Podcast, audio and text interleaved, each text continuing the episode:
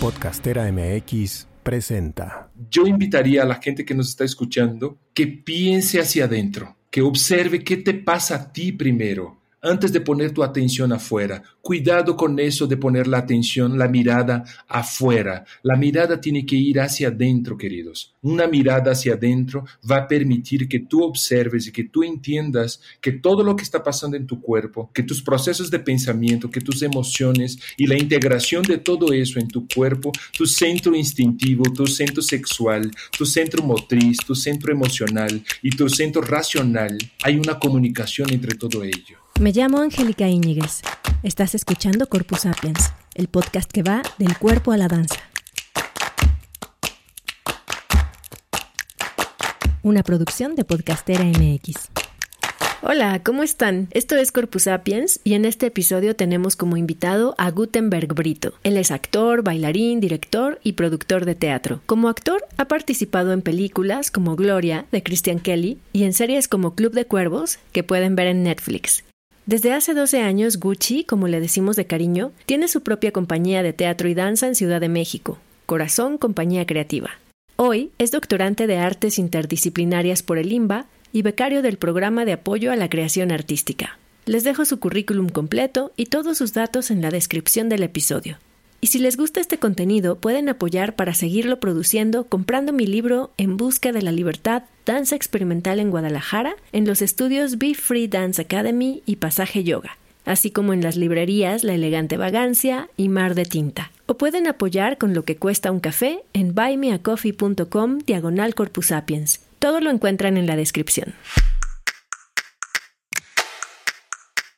Corpus Sapiens. Gutenberg Brito, muchas gracias por estar en Corpus Sapiens. Hoy vamos a hablar de la dimensión corporal y de la relación que hay con la actuación, con la danza, eh, del mundo sensible. Vamos a hablar del juego, vamos a hablar del desarrollo humano, un poquito de todo. Como han sido los episodios de esta temporada, como una tablita de picar cosas diversas y deliciosas, esperemos. A veces un poco cómodas quizá. Y si es así, eh, pues ni modo. es parte del show de Corpus Sapiens. Bienvenido, Gutenberg. Qué gusto que estés aquí. Ay, pues muchísimas gracias, Angélica. Muchas gracias por invitarme a Corpus Sapiens. Qué maravilla poder estar aquí y pues yo te voy a pues voy a ayudar a, a, picar en esa tablita, ¿no? Vamos a ver qué tantos ingredientes van a aparecer ahí en esa tablita. Exacto, es lo que te iba a preguntar. ¿Trajiste todos los ingredientes? Yo tengo aquí algunos. Traje varios, varios, varios, varios para compartir con mucho corazón. Muy bien, pues para empezar, cuéntanos quién eres. Es más rico escucharlo de tu voz. Bueno, pues yo nací en Brasil, yo llevo 26 años aquí en México. Eh, tenía como, como meta ir a, a España y resulta que pasando a México eso, eso, nos, eso nos pasa a muchos extranjeros que pasamos en México y tenemos que aprender una frase que dice, eh, venía de paso, pero ya me quedé. Entonces, entonces yo llevo 26 años aquí en México, eh, soy actor y he estudiado varias cosas, pero antes eh, quisiera comentar que para mí lo importante es el momento en que estoy viviendo ahorita que tiene que ver con la sensibilización, cómo, cómo, cómo permitir que todos los conocimientos, que los estudios encaucen en un reconocimiento del cuerpo, del cuerpo del otro, ¿no? que uno pueda tener mayor compromiso y, cuidado con el cuerpo del otro, porque muchas veces, aunque haya estudiado danza, teatro, semiología, dirección, eh, ¿Para qué es todo eso? ¿Para, ¿Cuál es la finalidad de una persona que, estudia y que está en un, constante preparación? Y desde mi percepción y, mi objetivo ha sido conocerme, conocerme a mí y poder conocer al otro. Ese es Gutenberg. Pues bienvenido a ese Gutenberg que es ahora.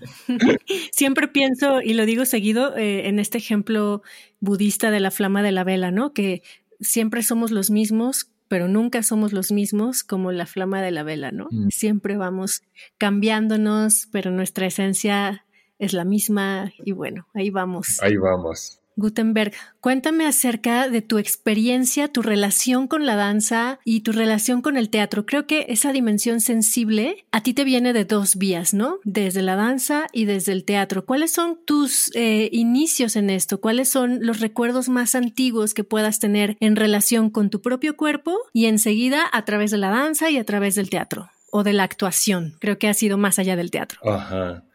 Pues mira, eh, ha sido a través de la mirada. Y, obviamente, pues cuando hablamos de la mirada, eh, últimamente recordamos a Lacan, ¿no? Eh, yo me acuerdo que yo tenía más o menos como 16 años y pasé por un, por un puesto de revista y de repente veo en una portada varios niños y niñas en una filita, vestidos, uniformes, en una escuela de ballet. Y a mí mi cuerpo, cuando mi mirada vio esa imagen, mi cuerpo tuvo ahí una reacción distinta que yo dije, a ver, y entonces yo pregunté cuánto costaba la revista, no tenía el dinero, fui a mi casa, recogí el dinero y compré la revista y era la inscripción, estaban haciendo publicidad de inscripción para la, Escuela Municipal de Bailado de la ciudad de São Paulo. Y la danza entró desde ahí, entró desde, desde la mirada, desde un vínculo directo conmigo, donde mi cuerpo, con ese otro cuerpo que estaba ahí en la imagen, me habló me dijo algo y yo dije, yo quiero eso también, esa cosa uniforme. No sabía todo lo que implicaría estar ahí en ese contexto, pero de, antemano mi cuerpo respondió positivamente a, a esa imagen y pues seis meses después yo estaba estudiando en esa escuela, ¿no? Este, y ahí estudié cinco años. ¿Y cómo fue tu relación? Me imagino que ballet clásico, danza académica, ¿no? ¿Cómo fue tu relación con el cuerpo en ese periodo de cinco años? Mira, fue muy interesante porque yo desde chiquito hacía, hacía mucho ejercicio, entonces me estiraba, como que yo tuve un, crecimiento, yo mido un metro ochenta y siete, casi un metro noventa, y yo a los 12 años, de los 12 a los 14, yo, en dos años, yo crecí 10 centímetros, entonces yo no sabía un poco cómo mover mi cuerpo, era una cosa rara, ¿no? Muy delgado, muy flaco, y constantemente hacía, hacía ejercicio. Y entrar a la escuela de ballet me recordó mucho a la película de Billy Elliot, porque eh, el examen que hacen con Billy Elliot, por ejemplo, este, fue un poco lo que hizo, lo que me hicieron en esa escuela, con una diferencia. Yo ahí no tenía el acompañamiento de mi familia porque yo lo hice oculto. Eso te iba a preguntar. Pensé que tal vez en, no sé, en Brasil, en tu contexto, a lo mejor eh, el mito que tengo en la cabeza me hace pensar que hay una relación más estrecha con la danza, con el cuerpo, menos patriarcal, menos machista que en México, no sé, pero es como una idea, pues probablemente cliché, ¿no? Mm. Pues este, te puedo decir que mínimo eh, en mi familia y en São Paulo, sí existía y todavía sigue existiendo, desafortunadamente, eh, ese prejuicio de una persona que estudia ballet, ¿no? Que un hombre vaya a estudiar ballet. Entonces, yo sabía que eso no estaba, no estaba bien visto en mi familia. Entonces, hice todo el proceso desde una soledad. Eh, desde ahí inició, ¿no? Ese proceso de la, esa pasión a través de la mirada, a través de esa imagen que yo quería también estar ahí en esa escuela, pero cuando paso a la realidad de hacer el examen solito, de no tener a nadie ahí con quien decir, y, si no me quedo, un hombro a donde llorar. La suerte fue que me fue muy bien, este, eh, pero contestando tu pregunta, en Brasil todavía sigue existiendo el día de hoy un machismo, un patriarcado horrible que no nos permite un, un, desarrollo de conciencia, que no nos permite alcanzar otras metas en la vida. En mi caso, yo porque soy un atrevido y porque era un niño muy atrevido, ¿no? Y yo dije, yo quiero eso y yo quiero eso. Y, entrar a la escuela fue pasar por, por, ese proceso, ¿no? Un proceso de selección, un proceso de, de espera, de calma, de, de, dudas. Y después de seis meses me dijeron, fuiste aprobado, ¿no? Y comprar este, las mallas, todo ese proceso que era un proceso como muy, muy amoroso y muy cariñoso, porque ir a comprar, ¿no? Este, el, el vestuario, para mí era como wow, o sea, estoy iniciando algo que yo estoy tomando la decisión. obviamente, seis meses después mi mamá supo porque yo me veía estirando y me dijo, oye, como que hay algo que no me has dicho, ¿verdad? Mi mamá era una mujer muy, muy avanzada. Yo creo que mi mamá tendría que haber nacido en esta época y sería sería parte del grupo feminista de la UNAM. Este. y mi mamá me dijo, ¿qué estás haciendo? Y yo le dije, bueno, es que estoy estudiando ballet. Bueno, mi mamá abre una gran sonrisa llena los, los, ojos de lágrima y me dice, ¿por qué no me dijiste? Muchas felicidades, me abrazó y me besó y me dijo, ¿cuándo es la próxima presentación y te quiero ver? ¡Wow! ¡Qué bonito! Una madre que, que para mí fue como, yo dije, wow, mi mamá nació, nací, yo nací en un pueblito chiquito de Bahía, ¿no? Este, una cosa mini. Entonces era un pueblito, ahora ya es una ciudad, pero era un pueblito. Entonces, que ella me haya recibido de esa forma, y bueno, en los exámenes era la primera llegada, llegaba dos horas antes. Estábamos en el calentamiento y yo decía, mamá, todavía ni, ni empezamos el calentamiento, usted ya llegó. No es que quiero ver desde el principio todo. Son esas, esas respuestas que, que nosotros vamos teniendo también del cuerpo con algunas personas muchas veces dentro del ciclo familiar, del círculo familiar, que nos permite ser. Entonces, a las personas que nos están escuchando, los jóvenes que nos están escuchando, busquen. Normalmente hay alguien, hay alguien ahí que te escucha, hay alguien que te hace caso. Acércate a esa persona, ¿no? Exacto. ¿Sabes en qué pienso, Gutenberg? En tantas historias repetidas, cuando he hecho investigación de personajes de la danza, de pioneros de la danza en mi ciudad y en otras ciudades, cuando hablo con los hombres me topo con esta historia una y otra vez.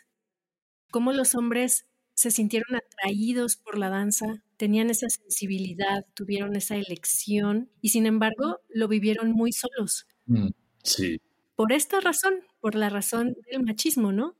De estos dictados que suponen que los hombres se tienen que dedicar a ciertas cosas y las mujeres a ciertas cosas. Entonces, que una mujer estudiara danza, una niña, una una joven estudiara danza estaba bien. Su problema empezaba cuando ella quería profesionalizarse y, pues no, ahí ya no. Ahí ya no. Pero para los hombres es un problema inicial y creo que son muchas historias de vivir esta situación como agridulce, ¿no? Encontrar ese espacio tan rico que es la danza y vivirlo de una manera oculta o, con mucho conflicto con la familia, ¿no? Qué fortuna que tuviste esa reacción inesperada de tu mamá, ¿no? Así es. Y no nos has contado la reacción de tu papá o de alguien más eh, alrededor. No sé si, si todo fue a partir de ahí como miel sobre hojuelas, como, como sonó. No, desafortunadamente no. Mis hermanos cuando supieron, yo soy de una familia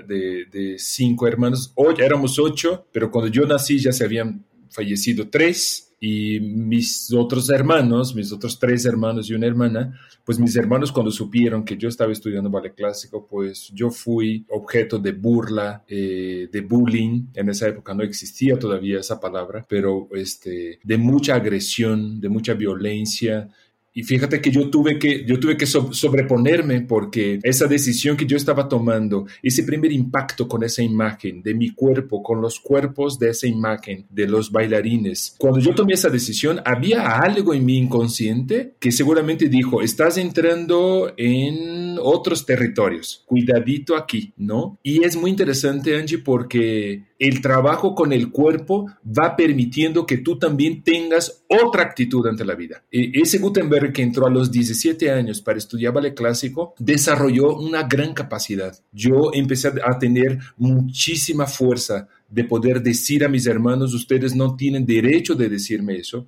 es mi vida y fue una batalla, o sea, el primer año fue una batalla. Ya a partir del segundo año me dejaron en paz, entendieron que era una decisión que yo estaba tomando y una decisión que yo estaba tomando con el cuerpo no era solamente con una idea, con una palabra, con un discurso. No, no era un discurso. Era poner el cuerpo ahí. Y cuando pones el cuerpo ahí, con tus mallas, con tus zapatillas, con tu playerita de, tirantes y te avientas a, bailar, el mensaje para el mundo externo es otro, porque cuando caminas, yo me acuerdo que cuando yo, caminaba, la gente me decía, cuando yo encontraba a alguien en la calle, me decía, eres bailarín, ¿verdad? Y yo decía, pero pues, ¿por qué se nota, no? Porque ese cuerpo se está moldeando a esa nueva forma. Y una maravilla, porque eh, lo, que, lo que no entienden esas personas que limitan a, a los seres creativos, a las personas que quieren expresar desde otra forma es que ya tenemos suficiente tareas para hacerlo y muchos conflictos dentro de la propia técnica.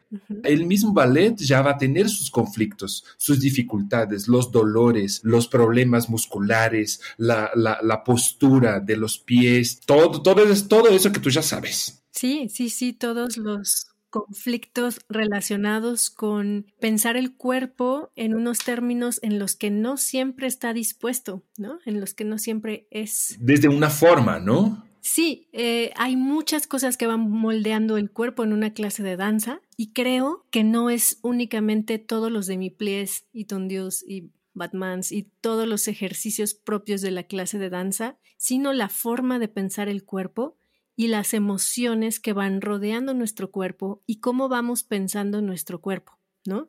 Desde sentir muchas veces que es un cuerpo imperfecto, bueno, esto pasa mucho en, en la técnica académica, y querer llegar a algo a lo que probablemente no vamos a llegar, pero tener esa aspiración todo el tiempo para llegar ahí, para, para tener el mejor cuerpo posible, la mejor técnica posible, la mejor interpretación posible. Sí, todo eso es un mundo enorme como para además lidiar con dos cosas que creo que suceden en Latinoamérica, que una es el machismo, ese entorno machista, y que no creo que sean eh, únicamente de Latinoamérica, ¿no? Y dos, pues la, la pobreza en recursos que hay para el desarrollo de las los les y todos los bailarines que quieran hacer esto de manera profesional, porque academias para pasar la tarde sí hay, hay muchas, hay escuelas de formación, pero compañías, bueno, todo esto ya es un mundo que pensar, ¿no? Y me gustaría preguntarte, ¿cómo consideras que el entorno social del bailarín, en este caso tuyo, va moldeando también el cuerpo? Me encantó esto que dijiste de, de cómo, bueno, asumo que la danza y haber encontrado esa pasión por la danza te dio esa energía para poner el cuerpo ante tus hermanos y decir,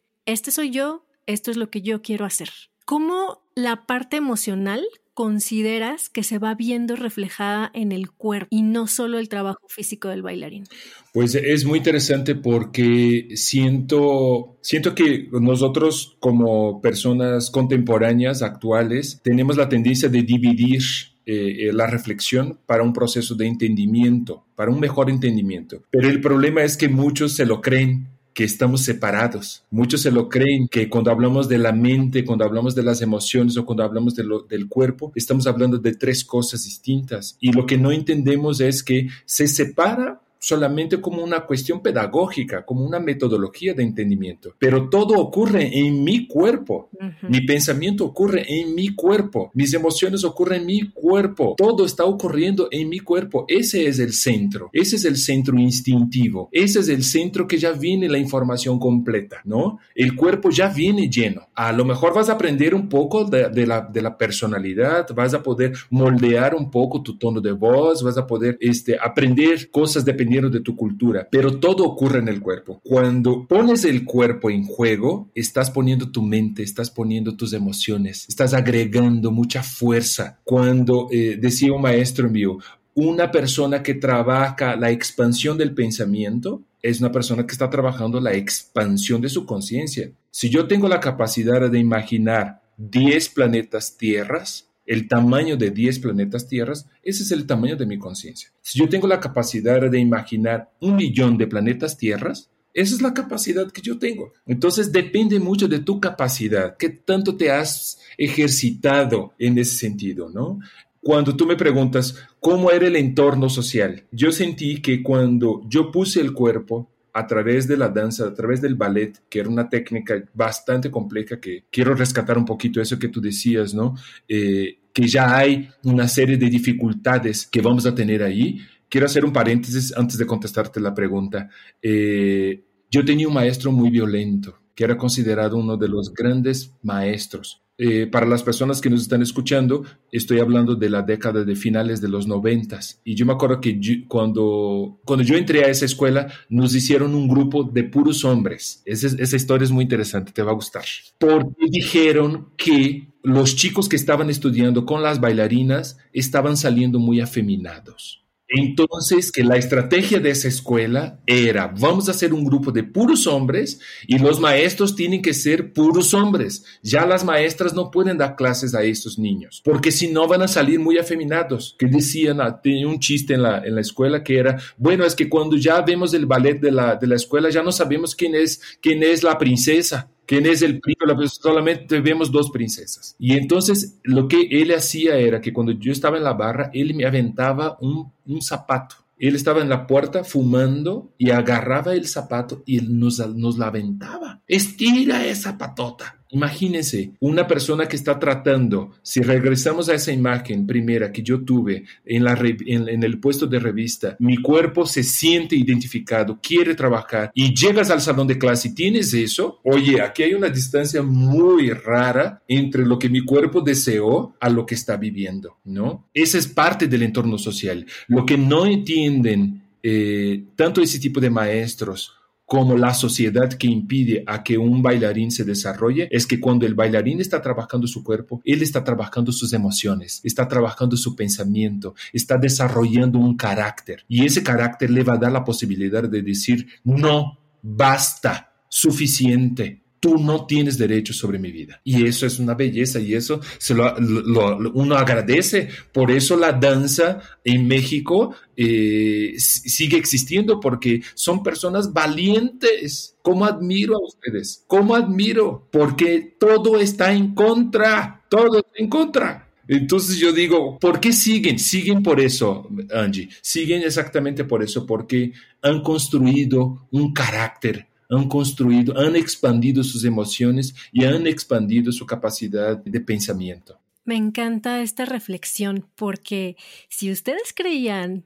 que la danza es ese territorio de libertad en el que todos los bailarines se desarrollan armoniosamente y a donde el patriarcado no llega, pues no, no es cierto. El patriarcado también llega a la, a la danza y sobre todo a la danza académica. Por supuesto que está ahí. Y Gut, nos, nos acabas de dar un ejemplo clarísimo, ¿no? De este machismo dentro de la danza, entre otras muchas formas de expresión. Y nos acabas de platicar también de cómo llegan los bailarines con su, con ese llamado al cuerpo, a la sensibilidad, con esa chispa del espíritu, a conectarse con la danza. Esta historia también la he oído muchas veces. Y cómo el rigor de la manera en que se ha entendido y cómo eh, la violencia también es algo que está presente y cómo el hacer sentir muchas veces a los bailarines que no son suficientes, que sus cuerpos son inadecuados, eh, que no se pueden mover de maneras libres, sino de las maneras en que son marcadas. Todo esto va coartando esa libertad que si logran, como tú dices en el proceso, eh, primero seguir, luego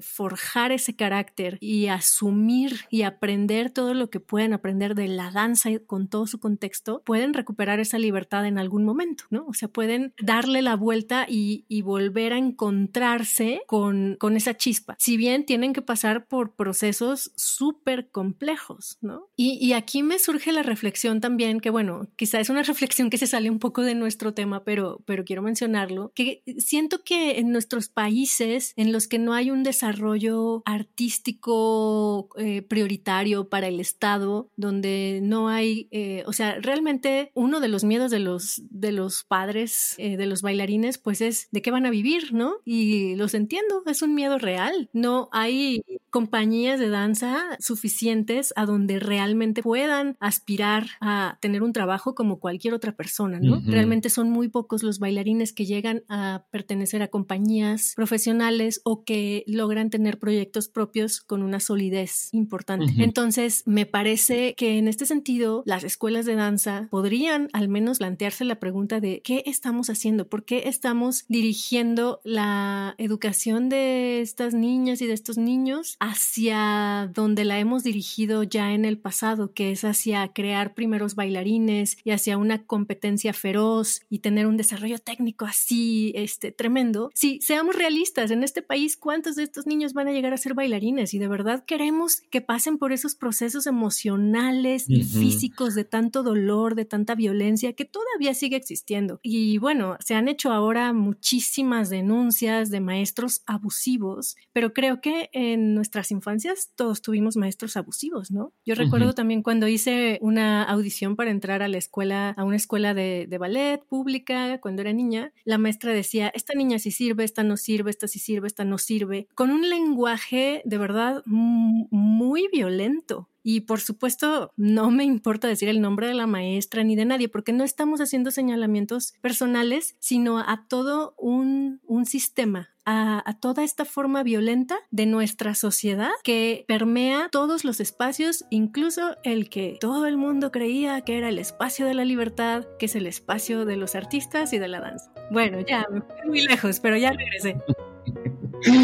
Está increíble. Mira, y frente a eso que tú dices, eh, habría, que, habría que preguntar, el Estado habría que preguntar, ¿cuántos bailarines formamos por año? ¿Cuántos bailarines este año ya supuestamente ya estarían graduados y tendrían que vivir de su propio trabajo? ¿Y qué respuesta nosotros como sociedad podemos dar a ellos? Que esa es una responsabilidad. Las academias, las escuelas tendrían que pensar exactamente lo que tú estás comentando. A ver, estamos formando estos bailarines. ¿Para dónde? ¿Para quiénes? ¿Desde dónde? ¿Cómo van a, cómo van a sostenerse como personas? ¿No? Y ahí entraría otra, otra opción. Si uno hace este tipo de reflexiones, uno tiene que llegar a encontrar algunas soluciones. Y una de las soluciones es, pues voy a formar también a mis bailarines en gestión, en gestión cultural, en preparar una carpeta, en cómo abrir una compañía, en cómo hacer trabajo de grupo, cómo, cómo hacer trabajo de grupo. Y eso ahí yo creo que es una, es una área de oportunidad que tenemos bastante cancelada todavía. Todavía eh, eh, no estamos poniendo la atención en ese sentido. Yo trato de, de, invitar a los artistas, principalmente a los jóvenes, de que no esperen, de que mientras estás estudiando ya empiezas a hacer tu proyecto, ya empiezas a hacer, a unificar trabajo de grupo. Tu generación es un buen ambiente para que tú puedas construir tu compañía, que tú puedas construir el espacio, entender cómo funciona este sistema. Y yo quisiera comentar ahí, mi querida, regresando a, nuestro tema anterior, que tiene que ver con, esa mirada de que, los bailarines o que los artistas normalmente ponemos afuera. ¿Qué quiero decir con eso? Cuando yo estoy preocupado con lo que dicen, como dice mi maestro de mí, no hace el artista una reflexión interna de cómo estoy yo, cómo me siento yo. Y yo me acuerdo que cuando yo estaba en esa, en esa, en esa escuela de ballet, yo salía sonriendo, Angie después de, de, que me aventaban los, los zapatos y me gritoneaban yo salía feliz. Eh, es una escuela que todavía existe en Brasil, en São Paulo. Es una de las grandes escuelas, con salones inmensos, con el piano de cola. Tenía una, una, una pianista maravillosa que se llamaba Vania. Y esa mujer era una de las grandes pianistas en São Paulo y nos iba a tocar en vivo. Había momentos donde nosotros hacíamos el plié llorando y el maestro golpeaba en el piano. ¡Vania, ya! Decía, para, ve, mira cómo los tienes a todos los bailarines. Todos llorando porque la, la pianista entregaba todo su corazón, todo... ¡Ay, mira! Me pone la piel chinita de recordar eso. Y eso no hay patriarcado que rompa cuando encontremos artistas que tienen la capacidad de poder poner su corazón ahí. Porque nosotros como alumnos estamos dispuestos y eso es lo que tienen que entender los directores de las escuelas, tanto de danza como de teatro, como de, de cine, como de pintura, de las escuelas de arte. Tienen que entender que cuando un alumno llega a esa escuela, el alumno está confiando, está poniendo su corazón ahí. El alumno llega con el corazón adelante y ese corazón, cuando uno llega con el corazón adelante, corres riesgo de que esa escuela patee tu corazón, tire tu corazón al piso, ¿no? Lo aplaste. Y para mí esa experiencia, mi querida Angie, yo salía de esa escuela feliz. Yo salía con una sonrisa que no o sea, no me cabía. Yo decía, es que siento que algo está expandiendo en mí, aún con todo lo negativo que había, aún con toda la oposición, aún con toda la negación social alrededor mío. Cuando el cuerpo está trabajando cuando el ser humano pone el cuerpo, ahí hay cambio. Esa es la oportunidad que nosotros tenemos como sociedad de poner, de poner nuestro cuerpo ahí. Y cuando nosotros ponemos nuestro cuerpo ahí, en las manifestaciones, en levantar la voz, en decir no, en decir no acepto, esto es poner el cuerpo. Estamos poniendo el cuerpo. Estoy de acuerdo. Y creo que ahí, desde mi perspectiva al menos, es una expansión del espíritu. Así es. La parte divina de nosotros se manifiesta en el cuerpo y siente esa satisfacción a pesar de todo eso o quizá también por todo eso, ¿no? Por haber trascendido de alguna manera, aunque sea momentáneamente, esos obstáculos. Cuando nosotros nos juzgamos, cuando un maestro dice, estira esa punta, no eres perfecto, este, tu plie sale muy mal, estás sacando la cadera, todas esas cosas, yo invitaría a la gente que nos está escuchando que piense hacia adentro, que observe qué te pasa a ti primero antes de poner tu atención afuera. Cuidado con eso de poner la atención, la mirada afuera. La mirada tiene que ir hacia adentro, queridos. Una mirada hacia adentro va a permitir que tú observes y que tú entiendas que todo lo que está pasando en tu cuerpo, que tus procesos de pensamiento, que tus emociones y la integración de todo eso en tu cuerpo, tu centro instintivo, tu centro sexual, tu centro motriz, tu centro emocional y tu centro racional, hay una comunicación entre todo ello. Por lo tanto, evita poner la atención afuera, lleva tu mirada hacia adentro y vas a encontrar un reflejo mucho más interesante y mucho más integral de tu propia persona. Esto me parece una gran reflexión. En mi experiencia con personas de la danza alrededor, no se entrena desde pequeños, ¿no? Tú aprendes mirando afuera, aprendes desde afuera, siempre colocas tu mirada afuera. Si te miras es a través del espejo, básicamente. Mm. Y esta mirada eh, interna, introspectiva o la propiocepción se aprende después, lo llegan a aprender después, ¿no? Y creo que va en varios niveles. En un nivel que va desde la sensación, cómo se está sintiendo este movimiento internamente emocionalmente hasta tan profundo como quieras para llegar al autoconocimiento. Creo que es fundamental autoconocerse adentro y afuera. Así es. Ah, eh, yo acabo de dar un, taller en, Mérida y la conclusión del taller que di, una de las alumnas dijo algo que a mí me impactó y que me dejó muy, pues muy contento, muy feliz y, muy preocupado y ocupado a la vez. Como síntesis ella dijo, educar desde el amor y no desde la herida. ¡Wow! Entonces, cuando dijo eso, yo dije, a ver, ¿de qué estamos hablando aquí? Yo estaba dando un taller en la Escuela Superior de Artes de Yucatán. Yo este año eh, obtuve la beca de creadores escénicos con trayectoria en la categoría de, interdisciplina y mi proyecto es exactamente trabajar con los actores desde el cuidado, desde el amor, que se puede educar desde ahí, que se puede educar desde el respeto que se puede decir, ¿quién quiere, quién quiere presentar primero? Ah, ¿no te sientes bien presentando? Ok, ¿quién más? ¿No?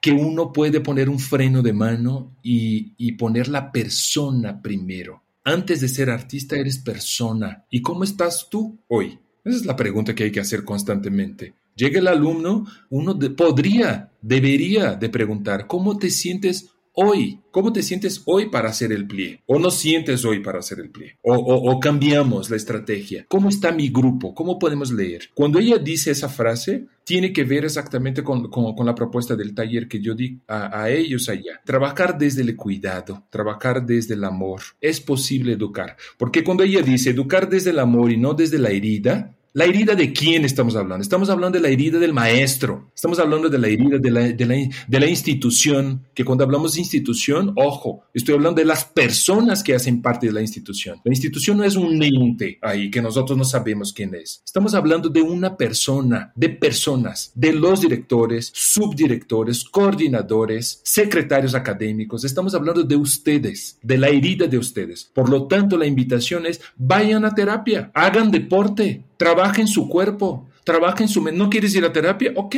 este, escribe, pero no vengas a traer tu herida. Tu herida es tu herida. Cada quien aquí trae su mochilita. Los alumnos ya traen su mochilita, pero también traen su corazón aquí adelante. ¿Qué derecho tienes tú como secretario académico? Porque yo lo digo secretario académico porque yo tuve una experiencia horrible este, durante mi proceso de formación, ¿no? Discriminación, ¿no? Racismo. Y yo tuve que levantar la voz adelante de la directora y la secretaria académica y decir, oigan, eso es racismo, eso es racismo. Y hay que levantar la voz. Entonces, en ese sentido, uno tiene que entender las otras personas que están en esas cabezas, tiene que entender que a ustedes les toca cuidarse. A ustedes les toca encontrar su propia terapia. ¿Quieres psicoanálisis, psicocorporal, este, aromaterapia, lo que quieras, lo que esté más cerca de tu casa, ¿va? Para que no falles, para que llegues. ¿Para qué? Para que podamos educar desde el amor y no desde la herida. Esto que dices me pone la piel chinita y me llena el cuerpo de, emociones y me parece que forma parte de este cambio de paradigma que estamos viviendo en muchos aspectos de la realidad y en especial en los entornos educativos, ¿no? En los entornos en los que ahora nos damos cuenta de que trabajamos con personas, que los niños son personas que tienen un corazón, que tienen una sensibilidad, que tienen un cuerpo y que todo eso resulta que es, es divino y es sensible y hay que cuidarlo y, y hacer esta transición al cuidado y desde el amor me parece una revolución súper poderosa, muy, muy fuerte. Mm. No dije el, título del taller que yo di allá, que es un taller que yo voy a dar. Dos talleres en Mérida, dos talleres en Guanajuato y dos talleres en la Ciudad de México. Se llama La frase de mi madre y la ilusión en escena. Ese fue mi proyecto que yo metí al Fonca y partimos de las frases que nos han marcado, que las frases de las madres que nos han marcado en nuestra vida, ¿no? No sabes lo que se abrió ahí, mi querida, no sabes. La cantidad de cosas y algunas madres fueron a ver la presentación, que no era una función, era una síntesis del taller, fue impactante fuertísimo, poderoso. Una de las mamás dio un testimonio al final y dijo, estoy impresionada porque me, estoy dando cuenta que para que un proyecto artístico tenga tanto poder, estoy diciendo desde mis palabras, no de la palabra de la señora, ¿cómo es posible lograr a través de la sencillez?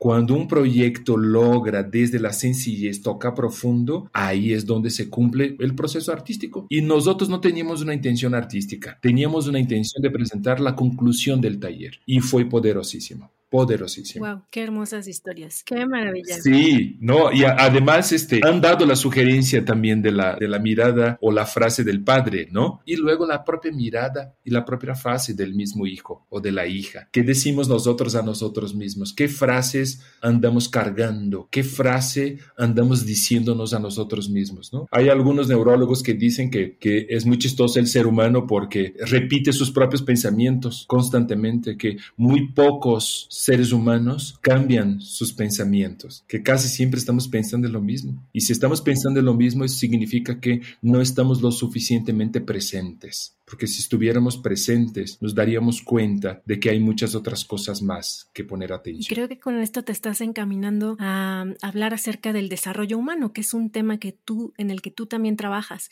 Así es. Bueno, tú también eres actor, tienes esa formación, tienes incluso esta compañía de teatro y danza que se llama Corazón Compañía Creativa, ¿no? Ahí está el corazón. Y con esta compañía has tenido diversas experiencias. Bueno, no solo con la compañía, sino con tus, tus principios, ¿no? Lo que a ti te mueve a hacer pues todo lo que haces y, me contabas esta experiencia que sí quiero que, nos la platiques de el taller que tuviste con niños en, Oaxaca.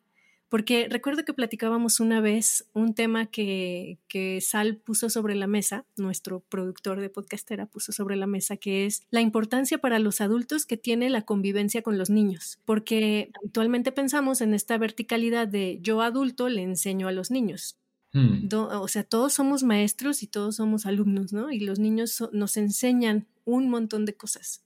¿Era así o más o menos? era por ahí. Si era de otra manera, puedes venir a decirlo ahora. Me gusta romper la, la dicotomía de maestro-alumno. Era más bien qué cosas sanan los niños en los adultos o qué beneficios tenemos como adultos al convivir con los pequeños, ¿no? Wow. Bueno, ¿qué cosas sanan? Eh, bueno, les platico la, la, experiencia. Hay un programa que es de una retribución social que nosotros como becarios del FONCA eh, debemos hacer. Ellos piden una cantidad de horas y yo tomé la decisión de trabajar con la comunidad afrodescendiente mexicana. Pues los que me están escuchando pues no sabrán, pero pues yo soy, yo soy negro, ¿no? Yo soy una persona de raza negra. Eh, entonces yo... Seguro ya te vieron en la foto. O en alguna serie de televisión o en alguna película como al ratito decimos cuáles. Ahí en Club de Cuervos, en la serie y en la película de, de Gloria, ¿no? Este, yo cuando me dieron esa beca, a mí me generó esa responsabilidad también con la comunidad afrodescendiente. Y entonces pregunté, investigué cómo llegar a una comunidad afrodescendiente mexicana y me topé con un lugar que se llama Charco Redondo, que está a una hora de Chacagua, para las personas que han ido ahí por Oaxaca, en la playa. Y es una comunidad eh, muy pequeña, muy pequeña, y la experiencia ahí era para trabajar con los niños y con las mamás. Desafortunadamente no fue posible trabajar con las madres, eh, pero sí fue posible trabajar con los niños. En el primer día llegaron alrededor de 30 niños.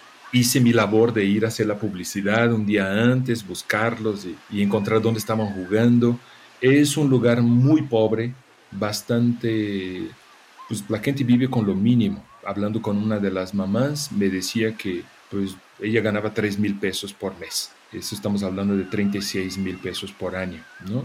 Para que nos ubiquemos de qué estamos hablando.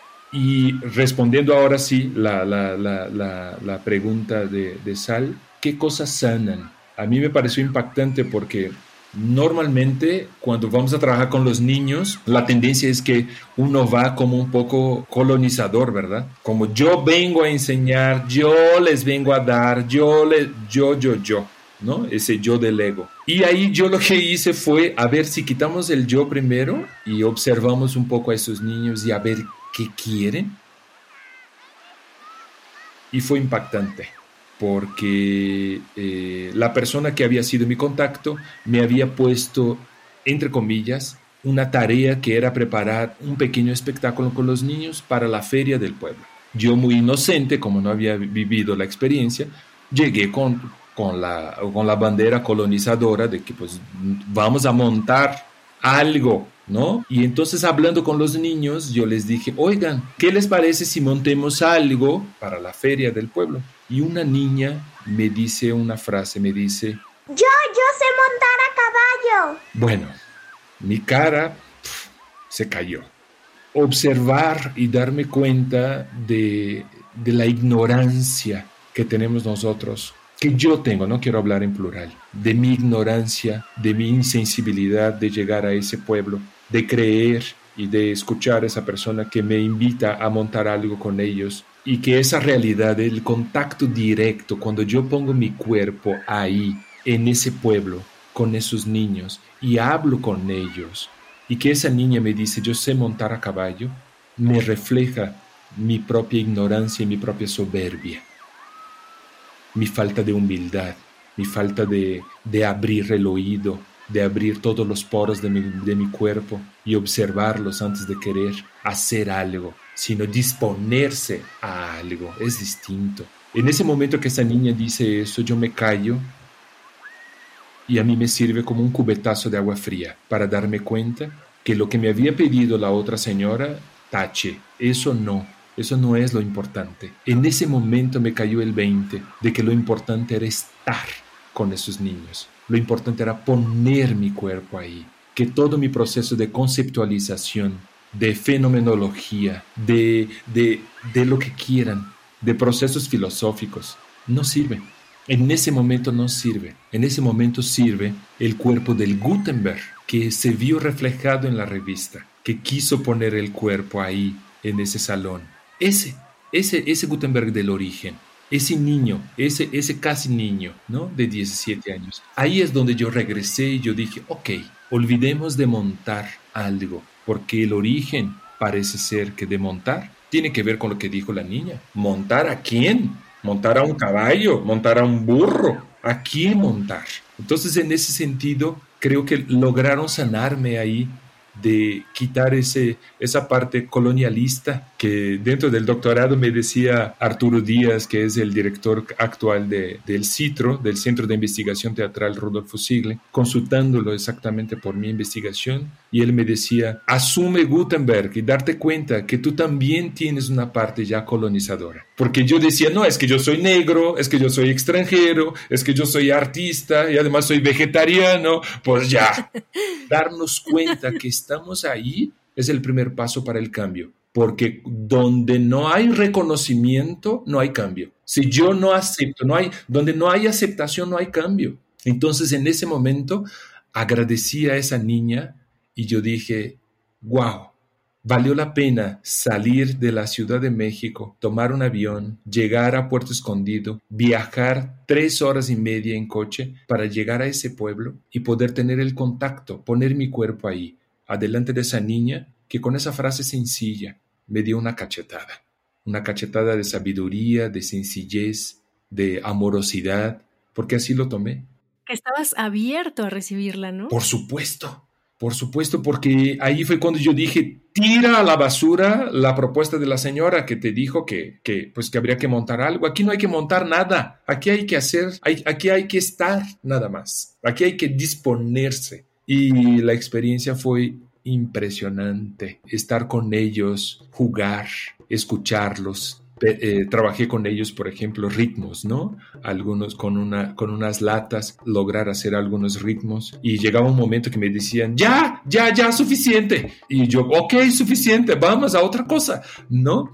Cuando uno se dispone, disponer. Yo aprendí con los niños a disponer, disponer, poner el cuerpo en otro lado, sacar de tu eje, quitarte un poco de, de, esa rigidez, rigidez mental porque muchas veces el cuerpo fue el que me hizo cambiar, porque si yo hubiese quedado en la Ciudad de México, trabajar con los niños de la colonia Roma, que podría también ser, ¿eh? la, el Fonca no me dice, tienes que ir a trabajar con, eh, meterte al, al hoyo. No, no me dice eso, pero recomiendo a todos mis compañeros becarios que vivan ese tipo de experiencia, que vayan. Yo no sé si pude aportar mucho a ellos, pero lo que puedo decir a ustedes es que a mí me dieron muchísimo.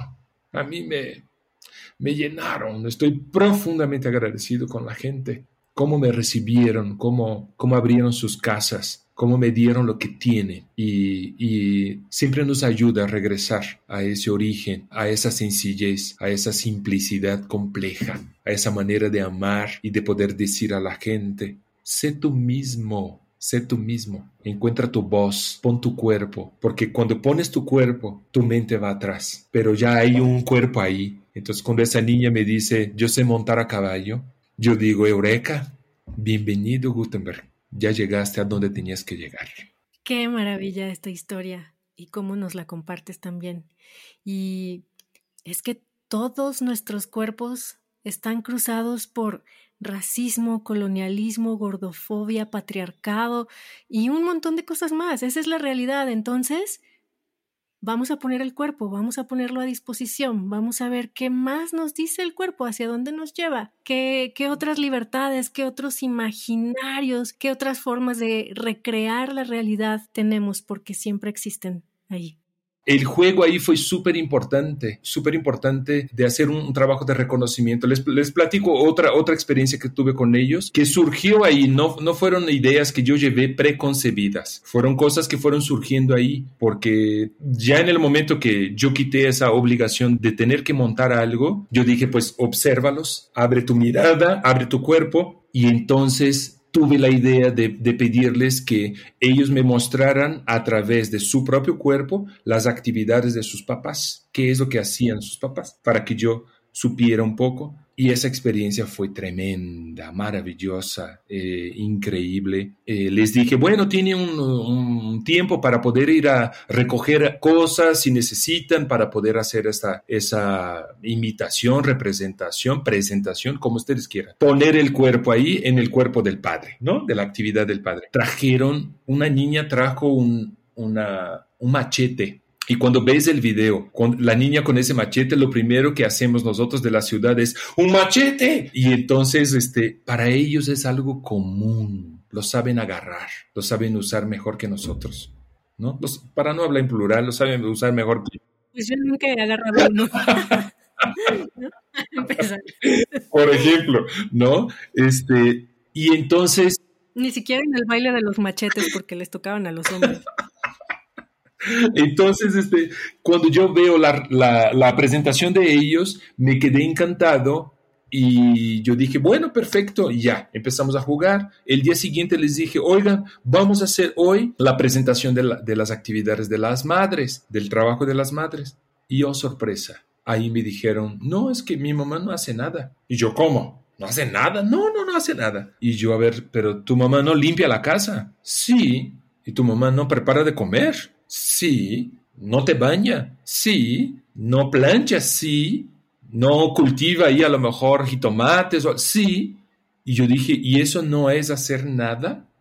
Ajá, los niños están cruzados por el capitalismo. Y, entonces ahí creo que fue, eh, creo que si, si podemos hablar de aportación, yo creo que es la única aportación que yo podría decir que hubo y que hubo una reflexión, porque no fue, no fue regañar y no fue decir, fue lanzar la pregunta. Y cuando uno lanza la pregunta, aunque sea para niños, tú avientas la pelota al otro y el otro queda con esa pelota y a ver qué hace. Y creo que esa reflexión para mí fue muy importante también, de decir, ok, no ven el trabajo de las mamás como un trabajo, como un trabajo, no ven las actividades de la madre como un trabajo. Parece ser que entonces para esos niños, esos niños que estaban conmigo, los únicos que trabajan son los padres. Y ahí, y ahí es donde hay que ponernos un pasito hacia atrás, pensar un poquito más y ver qué es lo que está ocurriendo. Yo desde, desde mi lugar, desde mi poner mi cuerpo ahí, ¿cómo puedo invitar a esa reflexión distinta? ¿Cómo puedo hacer que esos cuerpos cruzados que tú dices se crucen también de otra forma?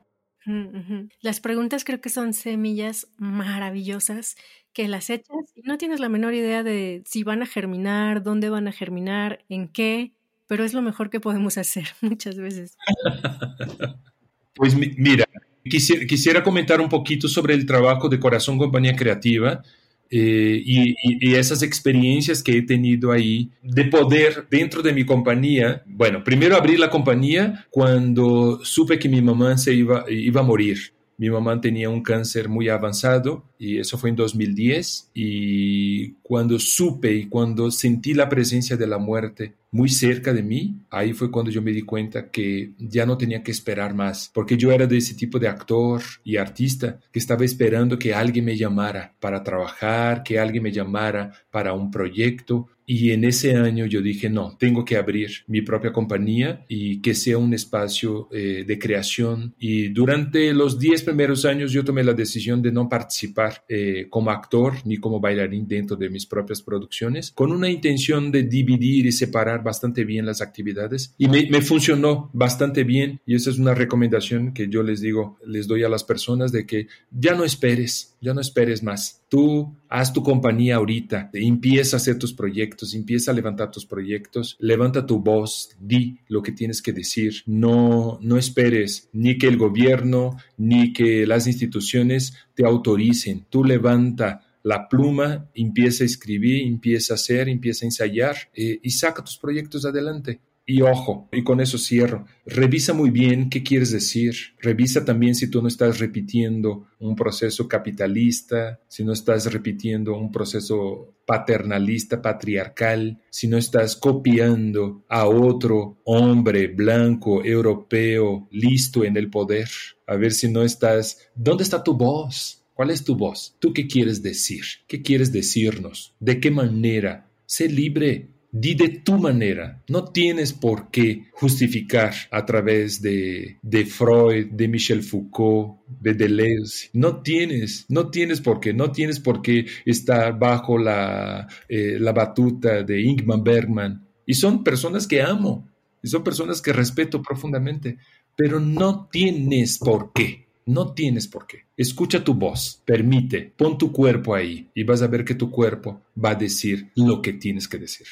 Me encanta. Creo que con esto podemos cerrar la tablita de picar. Ya se nos llenó de cosas deliciosas. Nos quedaron algunos ingredientes afuera, pero creo que en este momento es lo que, lo, lo que tenemos es suficiente. En otro momento podremos incluir otras cosas, pero me parece súper valioso, súper poderoso lo que estas preguntas que nos haces y, este cierre finalmente de escuchar la voz y preguntarte qué te dice tu voz, qué te dice tu cuerpo. Exacto. Uchi, muchísimas gracias por esta entrevista. Ahora sí, este, creo que vamos a cerrar, pero antes de eso, me gustaría eh, pues que nos compartieras tus redes, dónde puede contactarte la gente, dónde puede verte también. Ya dijiste ahora una película y una serie. Invítanos a todo lo que nos quieras invitar. ¿Dónde está tu cuerpo? ¿Dónde está tu cuerpo ahora? Pues mi cuerpo ahora está eh, con, esa, con, con, esa beca que estoy muy, muy contento y agradecido al FONCA por haber, haberme mirado, porque durante mucho tiempo no, no lo creí de que me la dieran y, finalmente ahí está. Eh, bueno, mis redes sociales, en Facebook yo estoy como Gutenberg Brito Patativa y en Instagram estoy como arroba Gutenberg Brito P de Pedro. ¿Y a dónde les puedo invitar? Pues en Netflix ahí está lo de Club de Cuervos, ahí salgo. También está una película ahí mismo en Netflix, Gloria. He participado de algunas series, participaciones bastante interesantes. Está, hay una de, en la, en la serie de José José, creo que es el capítulo 49. Ahí está padrísimo, está divertido ese personaje. ¡Wow! Hay tantos capítulos, nunca lo he visto, perdón. No, no pasa nada. Está en la, en la Guzmán, yo ahí eh, salí como el, el, papá del novio de la, Guzmán. Salí también en la de Juan Inés del Canal 11, que fue una producción del Canal 11. Salí también en Mozart in the Jungle, donde está eh, Gael García. Hay algo muy chiquito en el Palacio de Bellas Artes que hicimos. Eh, y ahorita lo que yo estoy haciendo, mi cuerpo, ¿dónde está? Pues estoy trabajando dentro de ese, de ese apoyo este, en Mérida, ¿no? Y voy a regresar a Mérida a trabajar con la Escuela Superior de Artes de Yucatán y el próximo año estaré en Guanajuato. Aquí estoy, doy cursos de desarrollo humano, me encanta participar, me encanta hablar, pues tenemos que programar otra, ¿no, Angélica? Claro, porque nos quedó, o sea, todo esto del desarrollo humano sí lo tenemos que platicar. Vamos a, programar, eh, yo creo que la, una siguiente temporada va a ser con los mismos invitados que hemos tenido en esta, con todos los temas buenísimos que se han quedado ahí fuera. Por supuesto que están las puertas abiertas de Corpus Sapiens para ti. Va, perfecto. Pues muchas bendiciones a ustedes de Corpus Sapiens, muchísimas felicidades, que sean muchísimos años de éxito y corran la voz, corran la voz porque vamos a tener una segunda parte para que hablemos del desarrollo humano, ¿no? Del autoconocimiento que creo que es muy importante para que podamos aportar un granito más a este planeta y a este país, transformar este lugar en un mejor lugar para vivir. Dalo por hecho, los micrófonos van a estar abiertos. un abrazo. Nos vemos. Adiós. Muchas gracias. Bye bye. En este episodio contamos con la participación especial de Luna Libel como la niña que sabía montar a caballo. Síguenos, comparte, activa las notificaciones y califícanos con cinco estrellas. Ahora también puedes escuchar Corpus Sapiens en YouTube. Podcastera MX presentó Corpus Sapiens